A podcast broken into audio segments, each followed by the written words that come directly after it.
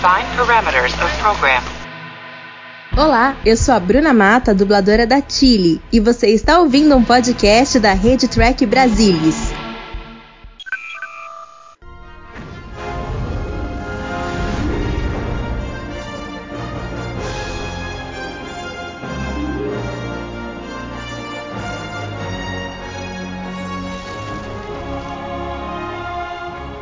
Bem-vindos, humanos de todo o universo. sou Carlos Henrique Santos e estamos começando mais um Segundas Impressões, o podcast que vai acompanhar a missão da Cerritos audaciosamente indo onde nenhuma nave estelar jamais esteve.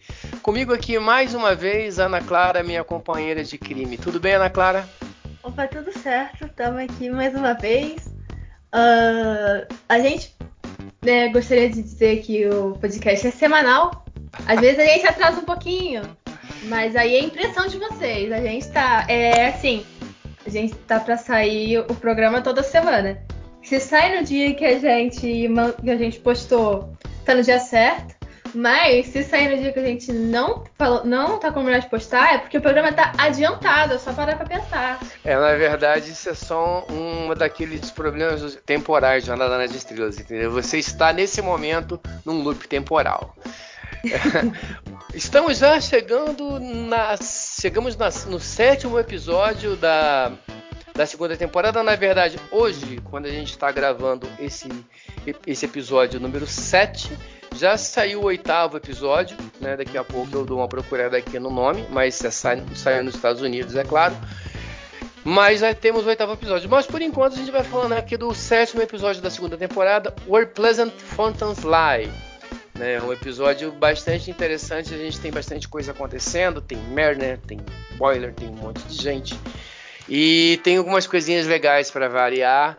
É, de referências, olha, novidades, referência. Uau, não esperava por essa. É, eu sabia que você e ninguém da nossa audiência que acompanha lá o Herdex há quase duas, há duas, há quase duas temporadas já. Esperava que a gente fosse encontrar alguma referência hoje. Mas temos, por incrível que pareça, temos. Isso aí é pra Bom, inovar, hein? Isso aí é pra inovar. Tá, episódios diferentes. Inovação, estamos no tempo da inovação. então, e começando aqui com a nossa pergunta clássica, o que que você achou desse episódio da semana? Você curtiu, não curtiu? Foi bom, não foi bom?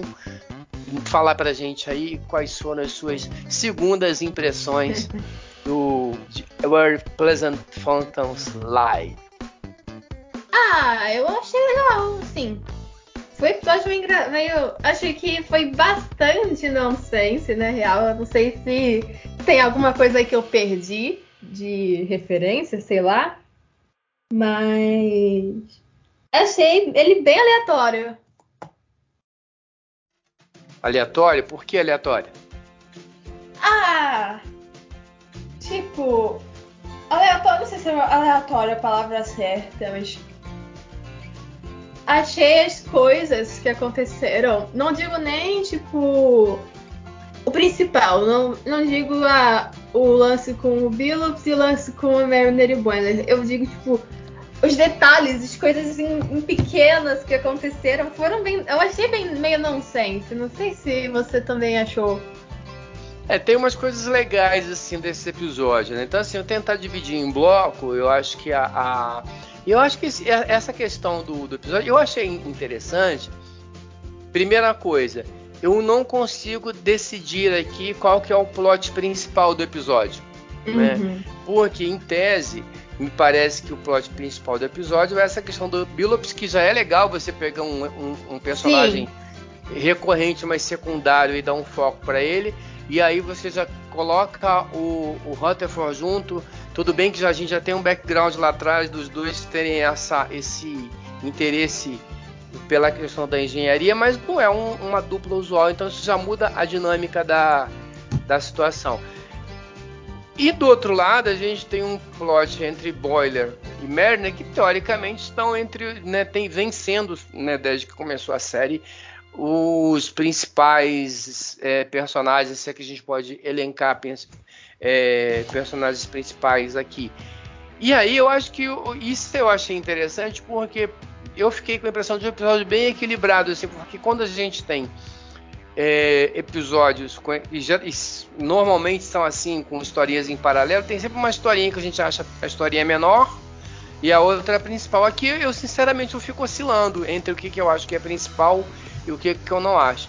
Então, depois dessas duas horas de introdução aqui do meu, do meu ponto de vista, é, tem essa questão, pegando aí a questão do, do Billups, né? E aí toca nessa questão da, da virgindade do Billups, é, e aí talvez seja essa questão do no sense. É, eu, particularmente, é, já estou um pouco tempo nessa estrada e, e acho duas coisas dessa, desse arco. Primeiro, há muito tempo atrás, ah, em 1987, na primeira temporada da Nova Geração, a Nova Geração fez um episódio, se eu não me engano, acho que o nome do episódio é, é, é Angel, depois eu vou dar uma procurada, mas é um episódio em que a Enterprise chega num, num, num planeta dominado por mulheres, né? E, e, aí você vê todo, todo, todo um arquétipo de coisas que, assim, a, a mulher que quer seduzir o cara para poder, né, aquela coisa da dominação. Acho que aqui eu, eu, eu vou um pouco para aquele episódio no seguinte sentido. É, eu, a, a, impressão que eu tenho é que eu, é, o episódio ele faz o seguinte: ele faz uma alegoria para mostrar o quanto certas coisas às quais nós estamos acostumados são ridículas, né? Assim, a gente ri dessa coisa do Billups, da virgindade, de primeiro que ele coloca isso como uma coisa muito natural, não é tabu. Isso eu acho que é uma grande vantagem do episódio, porque Jornada tem muita dificuldade com essa questão dos relacionamentos, de tratar isso de uma forma natural. Todos os episódios da série, de todas as séries, tirando acho que agora Discovery, até por ser uma série moderna, ela consegue lidar melhor com isso, mas as anteriores tem muito problema com essa coisa dos relacionamentos e e, e, e, o pessoal não consegue lidar direito com isso. E aqui eu acho legal que eles conseguem. A gente não está falando de relacionamento, mas da coisa do. Uhum. dessa coisa da tensão sexual. E quando você fala de ah, virgindade, ele tem que perder a virgindade para se tornar rei. É, eu acho que cai um pouco do que você falou do nonsense. Isso realmente é uma. É, é essa coisa. Ah, eu eu vou fazer a cópula real para me tornar rei e tal, e as pessoas tratam isso com muita naturalidade. E a outra questão é, a gente ri desse assunto, mas se no lugar do Billups, se ele fosse, em vez de ele ser homem, fosse mulher, isso era quase que um romance. Porque essa coisa da mistificação da virgindade, não, olha só, então, então imagine que no lugar do Billups fosse uma mulher. Então, foi, era, era quase uma comédia romântica esse, esse episódio, ao invés de ser uma uma, uma brincadeira, assim, né? Então eu, eu achei isso, eu achei que o episódio ele a minha percepção é que ele tenta fazer isso. Ele tenta, olha, gente, primeiro, isso é uma coisa normal, sexo é uma coisa normal da vida das pessoas. Segundo, é, vocês tratam essas coisas, ainda a gente é muito machista em relação a isso. E olha, e olha como, olha como somos ridículos, né? Olha só como isso tudo parece ridículo, no sense, como você falou, e, e engraçado, né? Uhum. Então eu, eu, eu vi dessa maneira. Não sei o que, que do seu ponto de vista, né? É, o que, o que, como é que você viu esse todo esse arco envolvendo Billups e o Rutherford e essa questão da, da mãe dele querer forçar uma barra para ele se tornar rei do, do planeta dos dragões? planeta dos dragões. Ai, eu acho legal. Eu acho que tem sim um pouco da questão que você falou sobre uma mistificação e coisa e tal. Mas uma coisa, um ponto que eu achei que eu acho interessante, né, quando falam dessa questão de sexualidade, é que é tão, o que você falou, o sexo é uma coisa normal que acontece na nossa vida. Mas não querer fazer sexo também é uma coisa normal que tem na nossa vida. É, exato, exato. E eu acho que é, isso, é isso é um ponto legal de ter se tocado, porque tem muita gente que não leva, não tem, não sente atração sexual assim, tipo, elas são. Tem pessoas. Oh meu Deus, me embolei toda pra falar, mas você entendeu o que eu quis dizer. É, questão de assexualidade e essas coisas é uma coisa que se toca, um ponto que se toca, eu acho, nessa questão. Não digo do Billup ser assexual, mas tipo. Você vê ali que ele não quer, e não é tipo, ah, porque ele é traumatizado. Não, as pessoas têm os direitos de só não querer e não sentir atração sexual.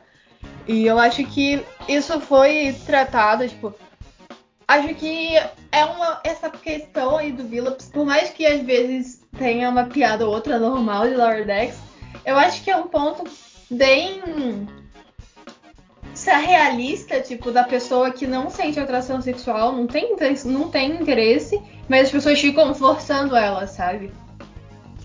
É, mas eu, acho, eu concordo, mas eu acho que é, o fato dele ser homem é, caiu um pouco naquilo que eu estava falando. Tipo, a, existe uma, a gente vive uma, uma sociedade machista e patriarcal. Né? Desse ponto de vista, a, a virgindade da mulher é uma coisa romântica. Né? É, e a virgindade do homem é quase que um atestado de incompetência. Né? Uhum. Né? Então, é, e, e, e, no, e no cenário masculino é quase que uma competição de quem pega mais para saber quem é mais quem é mais machão, né? Então essa coisa do, como você falou, cara, isso para mim não é importante, não é para não que significa que de uma maneira geral não seja importante para A, B ou C, mas que você isso, isso não tem que ser uma moeda de, de, de autoafirmação, né? É, uhum. é, que hoje é de certa forma uma moeda quando a gente pensa nessa coisa do universo masculino e, da, e como a sociedade é, ocidental foi construída em, de, de, em torno do homem, tudo é favorável ao homem, o homem, né? mas você precisa ser um garanhão. Né? Você precisa ser o macho alfa, você precisa uhum. ser o cara, né, o pegador. É, é aquele negócio, né, de que se o homem não fica com. não pega várias mulheres, ele é um fracose, mas a mulher não pode sair com um monte de homem. Exatamente. Exatamente. E aí ele pega um pouco dessa, dessa coisa. Saindo um pouco de toda essa discussão filosófica e. e, e... Isso, mas isso que eu acho legal de Lower Decks, porque a gente sempre abre o episódio meio, ah, é, uma, é piadinha e tal, mas sempre todo episódio que a gente vai gravar, a gente entra nos assuntos bem sérios. É. Mas as, as, maiores, as maiores críticas são as sátiras, né? Se você pegar Monty Python, sim, por exemplo, hum, sim, a gente já citou aqui outras vezes, assim, é dentro dessa da, da sátira que você encontra a crítica e, e, e, o humor ele sempre foi bastante responsável se a gente pegar não é da sua época mas na época de, de repressão é, ainda no final no começo da, da, da abertura política é, o, o, o, o, acho que era o Diário Popular. É, a gente tinha o, o, pessoal do. Que depois, agora eu não me lembro exatamente, mas viraram, depois acabaram virando Caceta e Planeta, que era, acho que era Planeta Diário e alguma coisa assim. Mas uhum. era um pessoal da, da época do, do Angeli, é, gente dessa época, de, do fim dali da década de 80, que escreviam um fanzine que acabou virando uma febre e que fazia várias críticas à, ditadura e a uma série de coisas em tom de deboche. Então, uhum. a, a, é da, dentro da sátira é, é, e da boa sátira e da boa comédia, você vai encontrar é, sempre esse tipo de referência. Né? E tem a coisa visual, eu acho também que, é, que eu acho que é legal a gente tocar. Eu acho que o lance da, da nave, assim, da, do desenho da nave é muito pouco usual também em Jornada nas Estrelas, né? E quando a gente entra na, na nave. Se bem que eu acho que isso é quase uma brincadeira com a nova geração. Quando você pega o interior da interface da nova geração, parece na vídeo cruzeiro, né? Então você tem. É, salão de jogos, você tem um monte de coisa assim, pra, não, não parece estar numa nave militar, e faz sentido uma nave de exploração de muitos anos, você tem que ter ali local para diversão, pra, então faz todo sentido. Mas eu acho que, que tem uma certa brincadeira com o excesso de luxo que a gente encontra é, nesse ambiente da nova geração. É um, é um conforto quase é, é antisséptico, né? Assim, a gente tem bastante disso. É, é, passando um pouquinho ali para a questão da, do, do, do Boller e da Merlin. Né? Primeiro, a, a, coisa do da máquina, do robô que, que, que quer assumir o controle de tudo e, e, e dominar o mundo, né? E, pelo menos dominar a frota estelar, não é a primeira vez. A gente tem na série clássica era um clichê que eu me lembro a gente tinha o Landro do Return of the Arkhams, era um, foi, uma, foi uma situação dessa. A gente teve o Nomad, do, do episódio acho que é do mesmo nome. A gente teve o M7, que era acho que do de Ultimate Computer, computador supremo. Só na série clássica, assim, de cara eu me lembro de três, mas acho que teve mais. É... Na nova geração, eu agora de cabeça não estou lembrado, mas acredito que deve estar. Ah, bo bobagem minha. O episódio, esse episódio, quando a gente está no final, caminhando para o final, que o Agmus ele acha que ele está controlando a, a, nave e aparecem um, uns dronezinhos. Aqueles drones são de um episódio da primeira temporada da nova geração, é, em que o a Enterprise chega num planeta que foi destruído por conta de. Aí é, o pessoal assiste lá o episódio pra gente não perder muito tempo e com certeza for da nova geração lembra bem desse episódio, mas é de lá. Então assim, a gente vai encontrar vários episódios com isso e aí eu vou lembrar da segunda temporada de Discovery que praticamente foi isso o tempo todo. a gente descobriu no final que a gente, é, o grande vilão era um programa de computador, era o controle que estava tentando dominar o mundo, destruir, tal. então, enfim, é isso. Então esse é um clichê de jornada, já é legal eles brincarem com esse clichê, eles brincam com isso, né? E, e, e usam esse esse esse tema, né? Para criar uma tensão ali entre a Mariner e o, e, e o Boyer, né? Funcionou? Ou, ou, ou é, é, isso mesmo eu tô viajando? Né? Depois dessa segunda longa introdução, que é quase Não. um episódio. Não, mas eu concordo. É, esse negócio do computador, no caso, eu não tenho tantas referências quanto você. Mas na primeira temporada tem um episódio com o computador do mal também que eles chegam num planeta que eu acredito, não lembro se é, mas é de outra série, de outra, outra série. Então, esse episódio, eu acho que ele, se eu não estou enganado, é o começo do, é o, o início do No Small Parts. Eles estão num planeta que tem o Landro, que é, é que tem esse computador do mal aí. E esse computador do mal era o Landro de um episódio da série clássica. Isso, isso. É, é, eu, lembro, é. eu lembro disso. Porque eu lembro Exatamente. desse computador do mal, que eles ficam, ah, haha, ser dominado por um computador, puxa vida. E aí tá lá o pessoal olhando meio, é, né? Ah, quem, quem, quem, quem faria isso? Mas eu concordo, eu acho que foi uma coisa assim. Confesso que eu dei, fiquei meio perdida em algum momento ali da, do Boiler com a Mariner chegou quando eles se perderam lá no meio do nada. Eu fiquei meio confusa sobre o que estava acontecendo. Mas é, eu concordo que foi. Eu acho que esse negócio aí do computador foi um jeito legal de colocar algo de fora, né? A participação de terceiros para criar uma tensão entre os dois. Tipo, não é uma coisa que aconteceu ali. Eles estavam de boa, foi uma coisa de fora que veio e zoou com tudo.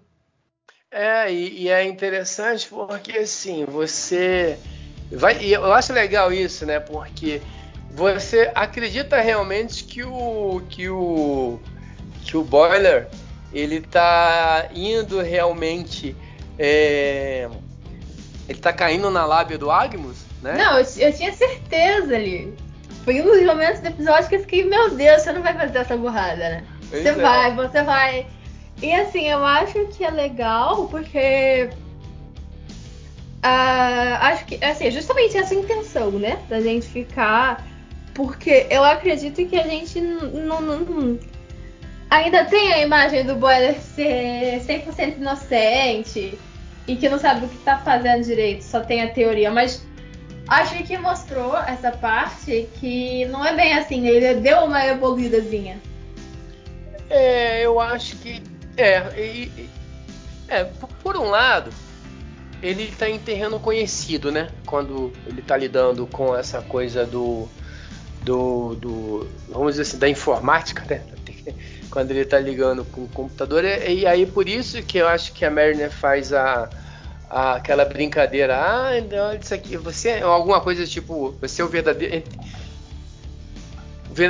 verdadeiro computador do mal, né? Alguma coisa assim, porque na verdade ela sempre viu o Mariner como uma mente mais analítica, né? Uhum. E tal, então, mas tem essa coisa assim da evolução, a gente vem tratando, acho que isso, acho que a segunda temporada ela vem tratando é, bastante essa coisa da não só do Boiler, do, mas do, da, da do Rutherford também, de, de deles dentro daqui, daquele da persona que eles são, né? Também serem é, é, importantes, né?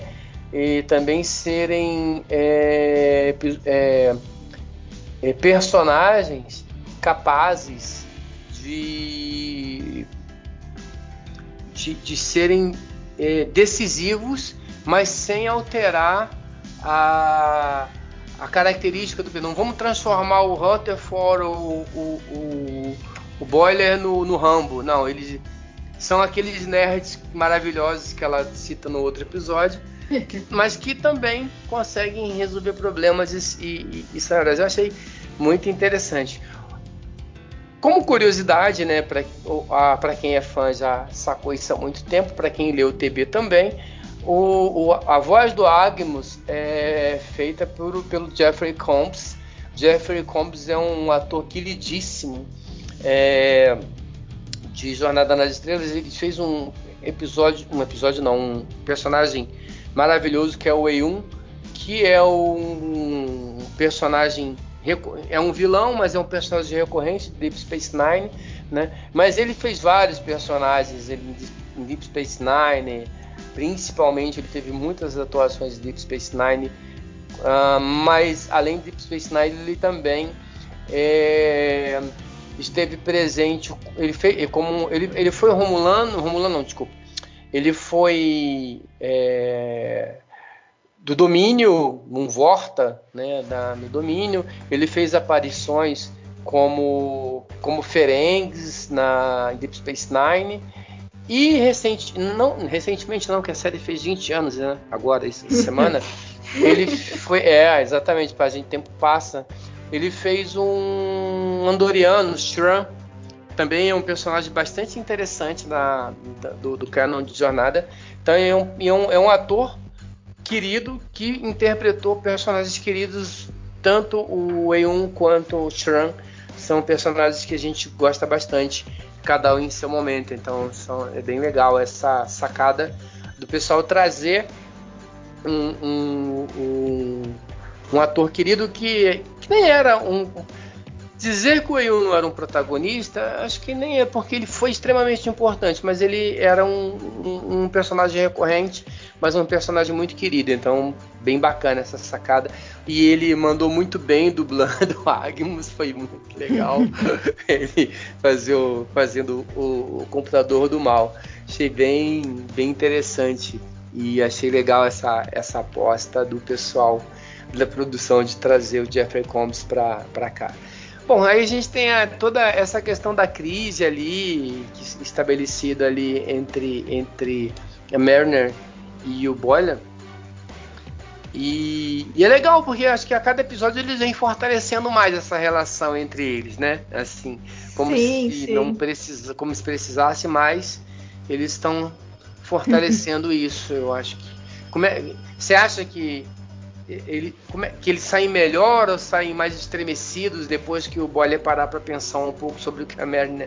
E, e assim, para você, a hora que o Agmus ele faz aquela projeção lá, você acha dizendo da Merlin faz, falando aquilo ali? Você acha que ela realmente fez aquilo ou foi ele que criou aquilo ali para criar uma intriga? Ela fala depois que fez, né? Ela fala que ela fez. ela, ela admite. É verdade. Então, pergunta que eu fiz ela tem fala. nada a ver. Pergunta nada a ver. Eu vou ter que tirar na edição essa pergunta para eu parecer inteligente. Ah, entendi. É, Não, então, mas vocês acham, você acha que, ela, que ele, como é que sai o, o relacionamento deles? Muda? Não muda? Não faz diferença? Não sei se muda. Eu acho que. Mudar é uma palavra muito forte. Eu acho que isso deve, tipo. Mas fortalece, por exemplo? É, fortalece. Isso. Eu acho mais Acho adequado. que- É, acho que é mais adequado. Tipo, eu acho que eles conseguem, têm conseguido se ver mais de igual para igual, sabe? Porque eles fizeram uma coisa, tipo, a, a Mariner, ela era quem sabia fazer as coisas e o Boiler era quem acompanhava a Mariner, sabe? Era, era aquilo que a gente falava sempre. Da Mariner ser o, físico e o Boiler ser o cérebro. E eu acho que eles conseguem, têm conseguido fazer uma coisa que deixa de ser um pouco isso, que eles conseguem ser um pouco mais ah, equivalentes, sabe? Ah, legal. É, eu, eu curti. Eu, eu acho que tenho gostado bastante dessas interações entre eles. É, E, e- e- e eu acho que colocar os dois assim meio que em pé de, de igualdade tem sido algo importante, tem sido feito com bastante competência, né? Respeitando as características dos personagens. assim, eu achei bem, bem interessante. Falando de personagens, e a sua personagem favorita aí, a Tandy? O que se- Ah, ela não apareceu muito, né? Não teve. Ah, mas ela teve um papel importante, né? Porque na verdade, se ela não, não, não tem essa coisa de achar que o Rutherford morreu e vou lá salvar um pedacinho dele. É, mas eu acho que como é que eu posso dizer? eu acho que foi foi um negócio meio não é que eu não gostei, não é que eu não gostei, é que ah, eu realmente não sei. Eu esqueci o que eu ia falar, então você pode continuar falando. Porque eu não lembro o que eu ia falar, a gente finge. Mas eu achei que foi legal, foi uma participação legal. É, eu só acho que, óbvio, não era intenção focar no Rutherford nesse episódio, era intenção focar no Billups. Mas, o que inclusive isso foi legal. Mas eu ainda fico um pouco incomodada com o fato de que o Rutherford não tem destaque. Quem não tem o do Ron- O o Rutherford? Tipo, não teve um momento, ah, um episódio dele, sabe? É, eu acho que é verdade, assim, ainda não teve um episódio. Ah, mas teve o, o episódio, o- assim, essa, você fala nessa temporada, né? Aham. Ah, é, eu acho que nessa temporada eles têm trabalhado um pouco mais nessa, rela mesmo nessa relação do da Mariner com o Boiler. Eu não lembro também de um, de um episódio assim relevante dele, não. Não, mas é o, episódio que do, da ressurreição do, do, do Sax, eu acho que, que pode ser, né? A gente precisa rever. Mas eu acho que ele tá merecendo, sim. Eu, eu acho que os dois estão merecendo, né? Um episódio Sim. é, bacana, assim. Por exemplo, esse episódio aí, se a gente pega, por exemplo, essa, essa dinâmica, eu acho até que é um episódio que funcionaria bem, por exemplo, se a gente, no lugar do Boiler tivesse Rutherford, no lugar da Meredith tivesse a Tandy, por exemplo, com, com algumas correções ali, mas acho que o episódio funcionaria legal os dois. Sim. Vamos esperar, né? A gente tem aí. Eu ainda não vi o oitavo, né? E não sei o que tem lá, né? Então vamos, vamos aguardar. Vamos ver se daqui pro final do, da temporada que está se aproximando, contando com, com esse episódio de hoje. Teremos mais, né? Com o episódio desse dia, dia 30 do 9. É, tem mais três episódios aí. Vamos ver o que, que a gente tem até o final reservado. Né?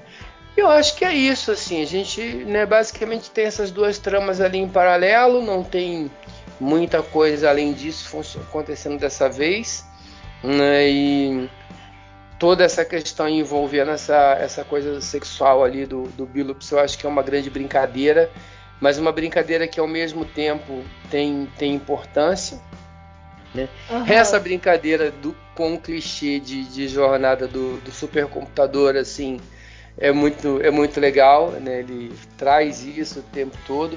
E é engraçado, né? Porque tem uma cena que ela tem uma cena relativamente forte para a jornada, porque a hora que o Agnus acha que ele está controlando outra nave, ele está em cima de uma torre de crânios, assim, né? Então, assim, isso é uma cena. Eu não lembro onde é que eu vi. É, é, ah, não, é, é, é jogo. É jogo. Eu lembro que tem um, um jogo que eu. Que é Modern Warfare, que tem uma hora que você entra num túnel e tem lá um monte. Né? Mas com certeza deve ter filmes aí com esse tipo de. de, de... eu acho que em. Em Voyager eu acho que tem alguma coisa com Borgs, mas enfim, de qualquer maneira para jornada é uma, é uma é uma cena relativamente forte, mas tem uma, uma, uma pequena crítica feita de forma sutil no começo do episódio, na hora que eles estão desconectando o Agmus e a e a Freeman.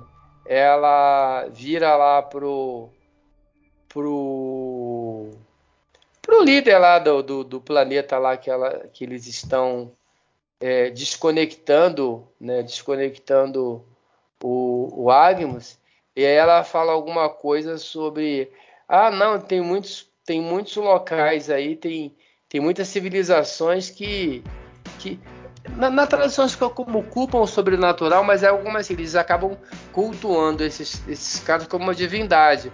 Aí o cara fala assim, é, isso aqui teria sido terrível. Só que eles fizeram isso, né? Porque no fundo você tem uma imagem do Agmus em cima de um, sim, sim. no altar e as pessoas fazendo reverência para ele como ele fosse um deus assim isso também tem essa essa essa essa criticazinha também assim de, feita de forma sutil mas de forma bem interessante assim é legal que em coisa de, de 20 minutos eles conseguiram é, fazer esse comentário em relação à questão é, para mim tem a ver com essa questão do machismo, mas também relacionada à questão da, da, da liberdade sexual, essa coisa da, da questão da, da, da, das religiões. E um, mesmo que brincando, passando pela brincadeira, dessa coisa da. Do, é um clichê de jornada, mas hoje, onde a gente está falando de inteligência artificial e tal, essa questão relativa a, ao do, não domínio, mas a cada dia que passa mais a interferência das máquinas e muitas vezes da substituição né, das, do, do, do homem pela máquina, é, é um tema bastante atual e recorrente, não só recorrente, mas um tema que a gente é, é, precisa ter na pauta. Então acho bacana. E isso tudo contido em 25 minutos de episódio. Então, é bem bacana. Eu, eu tô com uma impressão que até o momento esse eu acho que é o episódio que eu mais gostei dessa temporada, né? E é um episódio que à primeira vista eu não tinha gostado tanto, né? A primeira visita gostei, mas é, eu, eu acho que é legal esse tipo de episódio que à medida que quando você vai revendo, você vai achando mais coisas nele. Esse é um episódio que para mim tem isso. Eu vou revendo, eu vou descobrindo uma coisinha aqui, uma coisinha ali que eu vou curtindo. E aí, para você, de 1 a 4, sua nota? A minha eu vou logo dizer quatro. Acho que um três. Ai. É quase tá quatro. Não, a nota é sua, ué. Então fica três, eu tô só brincando. Gente, é isso. Falamos bastante aqui sobre o, o episódio da semana. Word Pleasant um, Fountain Lines. Fountains Lines, é, eu acho que é um episódio que eu, como eu falei, curti bastante. Para mim, a, pelo menos no primeiro momento, eu tenho essa percepção de que é o episódio que até agora é que eu mais gostei. Hoje já temos episódio novo, daqui a pouco a gente vai assistir, daqui a pouco a gente está voltando aqui para falar um pouquinho sobre ele, né, sobre esse episódio da semana. Estamos já indo para a oitava temporada, para a oitava temporada, quem dera, para o oitavo, oitavo episódio da segunda temporada de, de, de Lower Decks. Foi longe. É, vamos ver. É, vamos ver. Não sei até onde vai, daqui a pouco a gente já tem prod aí. E é isso. Por enquanto vamos bater no papo sobre o que a gente tem na mão. Pessoal, foi um prazer, obrigado a todos pela companhia e até um próximo episódio de Lower Decks. Grande abraço a todos.